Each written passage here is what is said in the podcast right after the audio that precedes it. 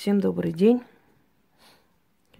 Вы знаете, друзья мои, я часто вижу во всех социальных сетях различного типа объявления, различные э, профили, аккаунты, какая-то супер экстрасенс, обращайтесь. Тут же иконы, тут же черный код, карты, какие-то свечи. Помогу, приворожу, переворожу, отворожу. Не знаю, что там еще сделаю. В большинстве случаев сидят там психологи. И дай боги, если вы на... нарветесь на психолога именно который вам просто скажет, что вот вам нужно собраться силами, вам нужно вот так сделать, вот, но это э, психологи. Вторая категория люди, которые пару книг почитали. Вы знаете, я когда еду за определенными атрибутами э, в магазины, да, эзотерики или магии, я натыкаюсь там часто вижу таких подобных людей, которые, ой, а вот эта книга, а вот мне нужна, как одна дура с такими утиными губами, а вот у вас есть любовные вот эти вот магия? Понятно, она сразу хочет приворожу, отворожу, переворожу. Ей кажется, что она сейчас это сделает. А ведь сколько идиоток, которые сейчас бегом побегут и закажут у нее якобы работу, да? И ей говорят, ну вот у нас есть древний заговор. Ой, древние, они же уже устаревшие, да. А есть у вас вот что-нибудь новое? Боже мой. Я так хотела чем-нибудь стукнуть там статуэток э, дофига. Взять вот что-нибудь и тади и просто по этой наглой морде, вот этому быдлу, который сидит и говорит, ну, старинные же заговоры вроде уже устаревшие, дайте мне что-нибудь новое. Вот ты объясни этой шмаре, что старинный заговор – это самые сильные. И что созданы на основе старинных заговоров – это самые сильные работы. Это у нас бесконечные ремонты, чтобы эта дрель зашло тебе в горло, как ты надоел. Так вот, угу, зашло, наверное, только в другое место.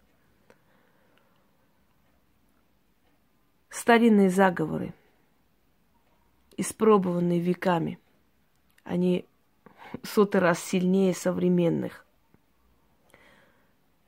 И то, что создано за, на основе старинных заговоров, тоже сильнее всего и рабочие.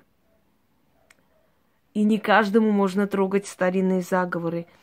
Созданы на их основе намного безопаснее, чем именно вот взять эту Э, старую вещь и использовать, потому что там каждому заговору, каждой книге закрепляются определенные силы, хранители. Эти хранители могут тебя не признать. Книга старинная, древняя, хорошая книга может иногда несчастье принести в семью, потому что хранитель этой книги не желает воспринимать. Все эти легенды, рассказы, все эти э, сценарии фильмов – определенных, да, мистических. Это все может быть кому-то покажется выдумкой, это взято из жизни. Это взято все истории, истории, рассказанные старыми людьми, рассказанные каких-то легенды городов и так далее. Это все берется за основу, и это все на самом деле так и есть. Мы живем в иллюзорном мире. Нам может показаться нечто, а этого нет. Я сегодня проснулась от своего смеха. Я увидела во сне что-то нечто. Я не помню, что я видела. Я помню, что я так хохотала, что я от этого смеха сама проснулась. Вот хохот просто был жуткий. Я вижу иногда дома своих предков. Одно время я у бабушки спрашивала, описала, она сказала, что я увидела дом ее в детстве – это все реально. Человек может оказаться в какой-то ситуации, не понять, что с ним происходит, а потом окажется, что это всего лишь игра разума. В мире не существует цветов. все прозрачно. И то, что мы видим все в цветах, это тоже наш, наш глаз так перестраивается. Почему есть люди дальтоники? Они один цвет видят в другом цвете, то есть по-другому видят, по сути. Если цвет это цвет, почему глаз вот так его видит? Потому что все это строение нашего глаза. Наши судьбы, наш разум, он подчинен духам, силам, которые нас приводят в этот мир. Я уже об этом говорила. Каждый из нас для чего-то пришел в этот мир. Даже самый никчемный человек, казалось бы, который просто прозябал свою жизнь на диване, он тоже для чего-то пришел в этот мир, потому что много миллиардов душ, которые ждут своего рождения. Ждут для того, чтобы там занять особое место.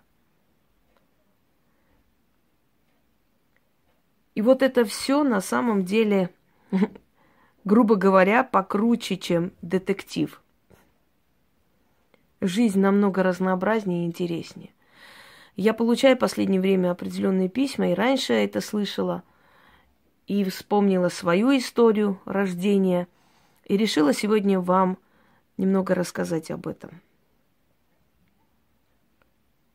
Вы знаете, как произошло вообще мое рождение?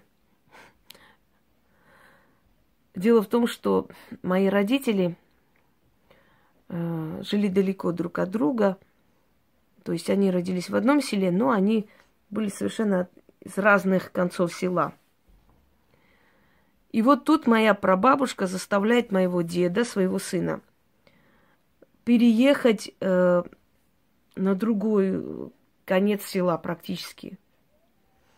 Переехать туда, построить там дом. У них дома грандиозный скандал, разговор на эту тему. Через некоторое время дед мой отступает, потому что с моей бабушкой, прабабушкой спорить было бесполезно. Все делалось, как она скажет. И, кстати, она себе сноху, то есть мою бабку, тоже выбрала она сама своему сыну. Только по ее желанию это было. И мой дед оставляет этот дом своим, своему близкому другу, отдает им и спускается вниз по селу, потому что они как бы на гору поднимались, вот на горе жили, вниз. И строит дом там, ближе к реке, там очень красивое место, там сады, э, прям рядом лес, у нас очень красивое место. Я родилась вот в потрясающе красивом месте, Швейцария отдыхает. И там строит дом. И через некоторое время э, рождается мой отец в этом доме уже. И в соседнем доме, естественно, потом рождается моя мама. И вот так произошло, что они, живя рядом вместе, влюбились, потом поженились, и родилась я. Моя прабабушка говорила, что она знала, кто будет э, ее снохой. Она мою маму очень любила. Когда я родилась, все время меня оставляли возле нее. Она уже лежала Сначала с трудом ходила, потом в основном она лежала. Я сидела с ней рядом с малых лет. Она меня любила очень. Я была очень развитый ребенок с детства, потому что бабушка моя сутками со мной занималась. Она мне столько всего рассказывала. Я в четыре года начала писать и читать. Потому что вообще это доказано, что дети, с которыми очень много занимаются, тем более, если это ушлые дети, если это способные дети, они очень сразу это все выхватывают мне до сих пор э, говорят люди, которые видели мое детство, сколько я знала стихов. Где меня поймают, посадят и начинают стихи, стихи. Я очень э, артистично это рассказывала и так далее. Это все благодаря моей прабабушке. Она соединила моих родителей, чтобы я родилась. И это все передано мне после ее смерти. Дорогие друзья, Ведьмы находят себе жертву, если уж так можно назвать. Ведьмы манипулируют людьми. Вы знать не знаете, на что мы способны. Очень много из того, что я вам показываю, то есть очень много из того, что я могу, я вам не показываю, так уж правильно будет. Потому что есть вещи, которые для вашего сознания, может быть, будут дикостью. Может быть, вы не поймете, может быть, вы неправильно обо мне подумаете. Но это жизнь, это наша жизнь, и мы подчиняемся этим законам. Ведьмы, которые должны передать эту силу своей внучке, как правило, девочки. Почему? Меня спрашивают, а почему девочки, не мальчики? Мальчики тоже есть, конечно, есть ведьмаки очень сильные, но это редкость. В основном это передается дочери, внучке, потому что девушки, женщины, у них связь с потусторонним миром уже налажена, сильна. А для того, чтобы у мужчины это было, нужно поработать очень долго. Нужно очень много отдавать. Просто жертвовать много сил, здоровья, времени, чтобы его привести к этому. А у девочки, де, девочки вообще более способны. Любую девочку посади, учи колдовству. Она не будет иметь способности, она, может быть, не сможет, у нее не получится, но основу она сразу выхватит, она сразу поймет, как надо делать, что надо делать. Девочки, они более развиты, они более ушлые, знаете, они, они такие. И поэтому в основном в колдовском роду передается дочерям. В основном ведьмы. Есть люди, которые колдуют. Но мужчины, как правило, основное количество мужчин, которые я знаю, что они занимаются магией, вы же меня извините, но к магии никакого отношения не имеет. Кто-то прорабом работал, книгами торговал, потом резко решил, а что я тут продаю книги о магии, я могу сам магией заниматься. Кто-то еще кем-то работал, кто-то работал в армии прапорщиком, потом резко стал э, поклонником Чернобога. Понимаете, ну, не внушают они доверие. Есть очень много людей хорошо начитанных, которые, знаете, как Гурченко говорил, да, чушь прекрасную несут. Очень много э, информации сейчас, везде можно узнать, что-то прочитать. Но к силе это не имеет никакого отношения. Э, чтобы передать силу, знание, тут нужно нечто другое. И я хочу вам сказать, что есть ведьмы, вы уже слышали от меня, да, природные, те, которые продолжители рода ведьм. Есть прирожденные, те, которым передастся эта сила – есть наученные. Наученные ведьмы в основном приходят по корыстным целям. Мужика там приворожить, денежки. Э, для себя, себя любимые, они хотят учиться колдовать. Если со временем они понимают, что они не туда влезли и уходят, то их не наказывают. Если не понимают, то получают по башке. Как правило, инвалидность, ранняя смерть, больные дети и так далее. Так вот, очень может быть, что мать прирожденная ведьма, дочь природная ведьма, она носитель, а вот внучка должна быть снова прирожденная. Понимаете, вот так и получаются родовые ведьмы. То есть дочь носитель, она знает, что мать занималась колдовством, она видела, она, она в курсе дела, у нее ее тетради, ее атрибуты, все есть. Но она этим заниматься не будет, у нее запрет, ей не разрешено. Все фильмы берутся э, не из головы, не из откуда-то. Все фильмы берутся из пластов определенных информаций. Любое искусство подчинено силам. Через искусство людей учат и показывают, как есть на самом деле. Помните, такой фильм был, по-моему, Черный ворон, что ли, назывался, когда бабушка была ведьмой. И она заставила свою дочь родить девочку, чтобы передать силу. Но поскольку она какую-то ошибку сделала при рождении, не так себя повела, то она сказала, что ей сила не передастся, но она будет э, мужчин к себе привлекать, она будет добиваться в жизни всего, что хочет. Сила это будет оберегать и обогащать ее, но э, сила перейдет не к ней уже, а к ее дочери. И так получалось, что она подходила к своему ребенку, к люльке, Та орала просто диким ором. Врачи не могли понять и в конце концов поставили какой-то диагноз, мол, э, аллергия на мать, не воспринимает и так далее. Она не могла своей дочери подать, и запрет стоял. Понимаете? Это все очень красиво. В фильмах мы смотрим. У нас прямо, знаете, такой... Э, как бы сказать, внутренний такой подъем, вот такой может быть, может быть, дорогие друзья, это все взято из жизни, это все взято из рассказов ведьм. Это может быть, это реально. Когда я жила в коме, э, ко мне пришла девочка, я об этом рассказывала, постучала, сказала, а вот я через э, этот э, замоченную скважину смотрю, потому что по-другому. Я говорю, кто тебе нужен? Она мне, мне нужна э, женщина, бабушка сказала, вот у нее разные глаза. Я обомлела, я думала, это шутка какая-то. Нет, я ей приснилась. И она меня пригласила, она мне дала очень много. Я не скажу, силу передала. Знаете, это будет слишком высокопарно, потому что я не знаю, переда... передала ли она мне силу, но после нее никто больше не делал в ее роду. Она мне передала свои знания. Я много чего не узнала. Вот именно русское колдовство я узнала от этой женщины. И спасибо ей, благодарна ей. Я когда уехала, она ослепла и умерла в скором времени, в течение полугода. Так вот, дорогие друзья, нам снятся те, с которыми мы будем потом работать. Нам снятся те, кому мы должны что передать. Это о чем говорит? Что нас направляют. Нам приказывают, нам указывают, как надо делать. И мы подвластны этой силе, силе, понимаете, мы не можем сделать выбор. Мы подневольные люди, как военные. Дали приказ, вот туда и идем. До того, как приехать в Москву, многие люди, с которыми я потом здесь встретилась, увидела, мне приснились. Многие люди. Мне в детстве снилось, что у меня муж будет э, человек, то есть прошедший войну. Так и случилось. Очень много, настолько много, что я сейчас не буду даже говорить.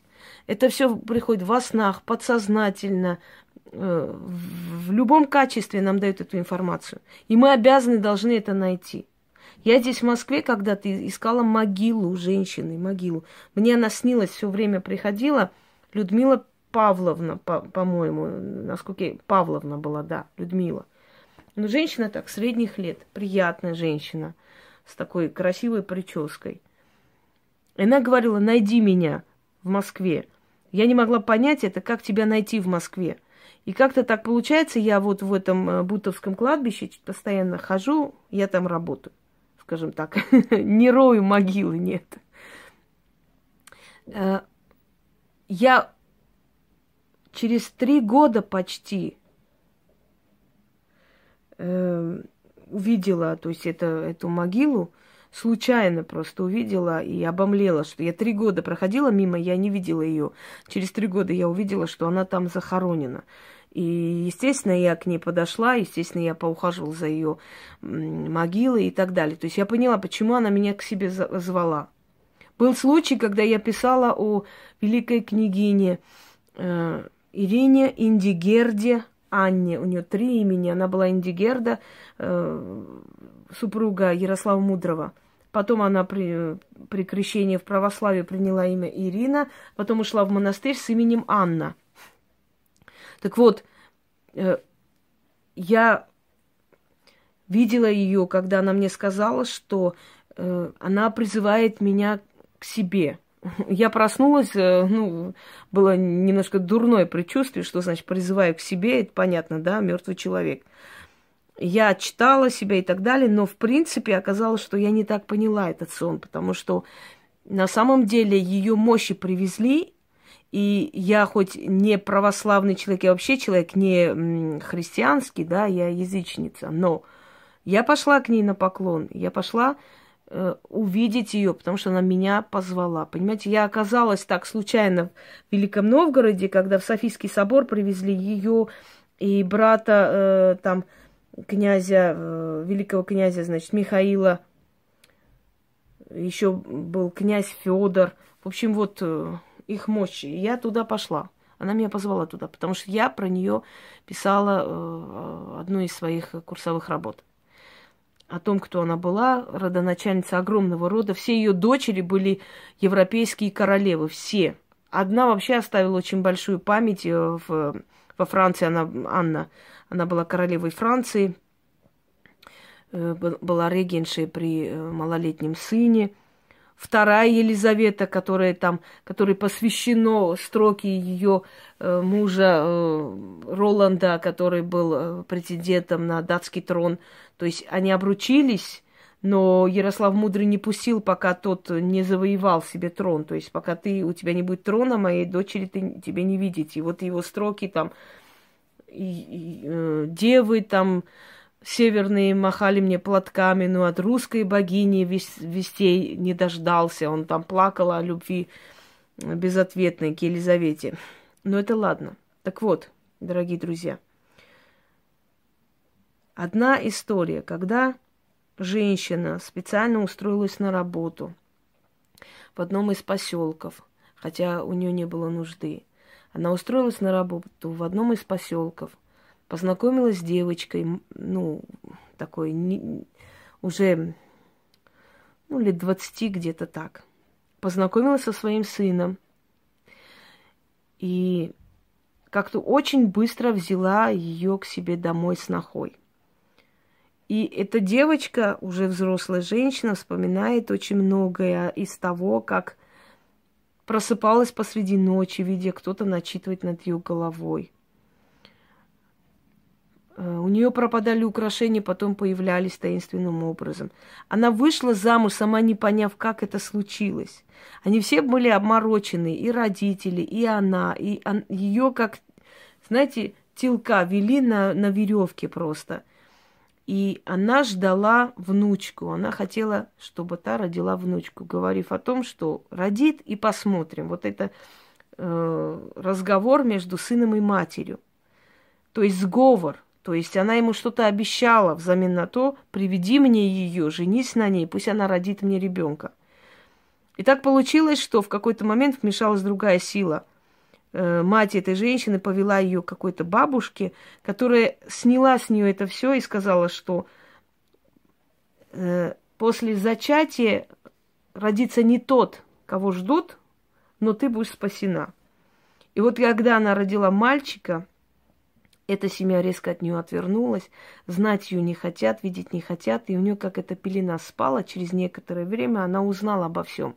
О том, что это семья, которая известна, как колдуны, да, мать ее свекрови была очень сильная ведьма и так далее. Я когда увидела это все, у, у нее в судьбе, естественно, так и есть, так и совпало, и я просто с уважением, как бы вы ни говорили, отнеслась к этой сильной работе, потому что это очень нелегко. А человека до такой степени, поверьте мне, нелегко и непросто. Но таких историй много. Дорогие друзья, бывали у вас случаи, когда женщина абсолютно незнакомая, вообще незнакомая к вам, втирается в доверие – и вы через некоторое время узнаете, что вы ей отдали и дачу, и машину, и квартиру. Ну, может, все на нее имя переписали почему-то. Почему-то в вашей жизни создалась такая опасность, что вы могли все это потерять, и тут подвернулась она, хороший человек, близкий друг, на который все написали. А потом этот э, человек вам ничего не отдал. То есть очень может быть, что она попросила, обратилась через кого-то навести на вас мороку и уговорить вас – а очень может быть, что в ее роду есть такие люди, у нее есть определенная способность уговаривать любого человека. Есть люди, которые работают много лет на определенной должности. Этих людей пытаются совмести оттуда. Всеми силами пишут заявления, там чуть ли не прокуратура ими занимается, а в итоге ничего. Человек, который приходит на работу и строит все свои, то есть Э, законы там просто, уставы. Вот будете делать, как я скажу. Хотя она, по сути, там особо-то должность не занимает, но все ходят по струнке, все ее боятся. Люди, которые с ней спорили, через некоторое время чувствуют недомогание, у них в жизни случаются плохие вещи, и они подсознательно ограждают себя от нее, то есть понимая, что с ней опасно связываться. Это либо ведьмы, либо природные ведьмы, то есть дочери тех самых ведьм, носители этой силы, понимаете? Или правнучки, или внучки. Такие женщины магией заниматься не могут сами. Очень изредка, очень редко, только для себя, для каких-то своих целей. Им магия так не дана, только с разрешением матери или для ее цели. Но что касается того, насколько они защищены в этом мире, вы поразитесь просто, до какой степени невозможно одолеть этих женщин. Это нереально. Ведьмы выбирают себе жертв. Ведьмы выбирают себе снох, которые родят им хороших, умных, красивых внучек, которым передаст эта сила. Э, если сноха относится к ней с уважением, она будет жить без нужды, без ничего. У нее все будет в жизни, потому что, видимо, она обеспеченный человек. К ней очень много обращается людей, у нее нет ни в чем проблем. Она может попросить привезти там им картошку, масло, муку, все что угодно. Ее сыну, ее снохе. Везите туда. Я вам сделаю эту работу, а вы туда везете. Понимаете, она человек, который абсолютно, пока она жива, в этой семье не будет никаких проблем. Если она послушная, запомните, женщины, которые узнали ведьму вашей свекрови, природную хотя бы ведьму, пусть не прирожденную. Будете послушны ей, будете делать, как она скажет. Она мудрый человек, она плохого не посоветует, это правда. Она для вас делает все. У вас не будет никакой нужды. Повернетесь к ней задницей, уничтожит. У вас начнутся болезни, катастрофы, будете погибать, умирать. У вас будут страшные кошмары, у вас будут, будет отниматься ноги, руки, что хотите – Запомните, если вы после спора, после разговора, после э, какого-то скандала с какой-то женщиной началась плохая полоса, либо она куда-то обратилась, либо она природная ведьма. То есть она или дочь, или правнучка, или внучка очень сильной женщины. И вам на башку это пришло. Вас сразу за нее наказали. Запомните это природные ведьмы, они не тянутся в магию. Им это не нужно. Сейчас все те, которые э, очень любят себе приписывать всякие способности, начнут писать, вот, у меня тоже так, точно, точно, я вас разочарую. Природные ведьмы даже не думают о магии, они не хотят, им это не нужно. Они настолько уверены в себе, они настолько хорошо знают, как это все происходит, что им вот э, это все абсолютно неинтересно, не нужно. Но если ты их обидишь, они будут искать в тетрадях своих матушек, бабушек, такие вещи, такое на вас просто, такое придет на вашу голову, что вы в жизни просто не сможете от этого отделаться. Так вот, умеют ли ведьмы управлять людьми? Да. Ищут ли ведьмы для себя преемника и мать, которая родит этого преемника. Да. Они подчиняют ее полностью своей воле. Вот видели змею, которая смотрит, гипнотизирует, просто парализует волю жертвы, а потом нападает. С ней не спорьте, это опасные люди. Если ведьма чувствует уважение к себе, человеческое отношение, вы лучшего друга не найдете. Если ведьма чувствует презрение к себе, если ведьма чувствует какое-то неприятное ощущение или, э, скажем так, отторжение, да, какое-то внутреннее от вас, то вы страшнее врага не видели. И одна сторона, и вторая сторона для вас, э, скажем так, могут обернуться как хорошо, так и плохо. В нашем мире очень многие поддаются магии, сами того не замечая. Много мужчин, которые влюбляются за месяц, женятся, сломя голову, все переписывает на нее, просто ходят и хвалят ее, моя жена, моя Дусенька, Марусенька, она такая сякая и так далее. Просто слепо любят, обожают. И даже если они застукают с кем-то ее в постели, они скажут, что это просто он с крыши упал случайно, знаете, и вот она, моя бедная Мумусенька, спала, она тут вообще ни при чем. Даже если э, вся родня встанет горой и будет кричать хором, что она шлюха, он скажет, такого нету, это вы все завидуете, потому что у меня замечательная жена, красавица и так далее. То есть он этого не увидит, хоть убейся. Это, как правило, опять же, природные ведьмы. Женщина, которая прирожденная или природная ведьма, даже средней красоты, когда идет по улице, мужчина оборачивается вы чувствуете от нее давление на себя, понимаете? Человек может напротив вас сидеть, просто пить чай. Ничего не говорить, улыбаться, слушать тебя. Но ты слушаешь, то есть чувствуешь, как она своей энергией давит тебя, придавливает. Она всегда будет подчинять своей воле, своих родственников, своих друзей, свою семью. Всегда. Она будет подчинять любого, если она считает нужным. Чаще всего ведьма хочет, чтобы все было естественно, само собой. Знаете почему? Потому что столько колдовства в ее жизни, что ей просто настолько неинтересно создавать искусственную любовь, искусственную дружбу. Ей хочется настоящего, естественного. Это поймет человек, который не побывал в этой шкуре. Может быть, простому человеку покажется, ой, это же хорошо, когда ты можешь получить вот все, что хочешь. Вот ты можешь что-то сказать, и человек пойдет, там побежит тебе, купит цветы, принесет, да, и так далее. Это же так приятно. А на самом деле, я бы так не сказала. Хочется, чтобы этот человек цветы эти подарил от сердца, от души, чтобы ты чувствовала себя человеком, э, любимой женщиной, да, это приятнее. Если я знаю, что он это сделал, потому что я начитала, мне это уже не интересно. Он как бы просто делает мое желание, знаете, воплощает в жизнь мое желание. Я захотела, как роботу, да, дали приказ, и он принес. От этого удовлетворения нет внутреннего. Мужчина вообще не дает женщине счастья. Мужчина возвращает женщине малую часть того счастья, которую она ему дает. Мужчина сам по себе ничего не дает женщине. Ни один мужчина. Он просто возвращает малую долю того, что сам взял от этой женщины. Вот все, что дает мужчина женщине. И поэтому уж хочется, чтобы в этих отношениях была искренность и настоящая. Но запомните одну вещь. Если человек может воздействовать на вас, если человек, э, знаете, ненавязчиво может диктовать вам свою волю, учтите, что это перед вами или прирожденная, или природная ведьма. Так вот, если кто-нибудь видел, да, по телевизору, естественно, мы не можем, не всем посчастливилось быть в Африке, как охотятся львицы. Они спокойно поджидают, терпеливо смотрят, наблюдают, они выбирают жертву. Они не кидаются на кого попало просто сходу.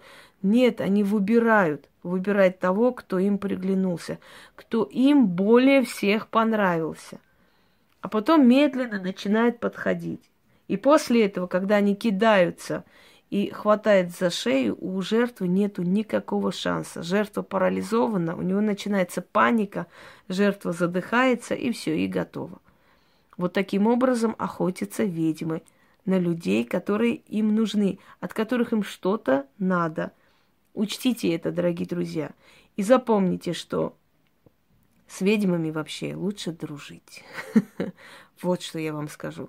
Плохо вам от этого не будет. У вас будет пожизненно человек, который будет вам помогать, защищать под ее защитой, э, получая ее благословение в чем-то, напутствие, совет и какую-то часть ее фарта, вы будете себя чувствовать очень даже неплохо. Но стоит ей повернуться к вам спиной за ваши же поступки, то вам будет не очень хорошо. Как говорил султан Сулейман, если я отойду от своего друга, то в этом будет виноват только он и его поступки, а не чей-то язык. Запомните это. Мы ценим людей по их поступкам. Нам не важно, что о человеке говорят. Мы можем подружиться с самым страшным человеком. Нам не важно, что там кто говорит, как нас предупреждает. Мы ценим человека по его поведению. Как он к нам относится, это важно для нас. Так что ведьмы ищут жертву находят, парализуют, и этой жертве никуда не деться. Если только подчиниться или э, смириться с судьбой, или уважать ведьму, тогда есть шанс, что она когда-нибудь отступится. Всем удачи!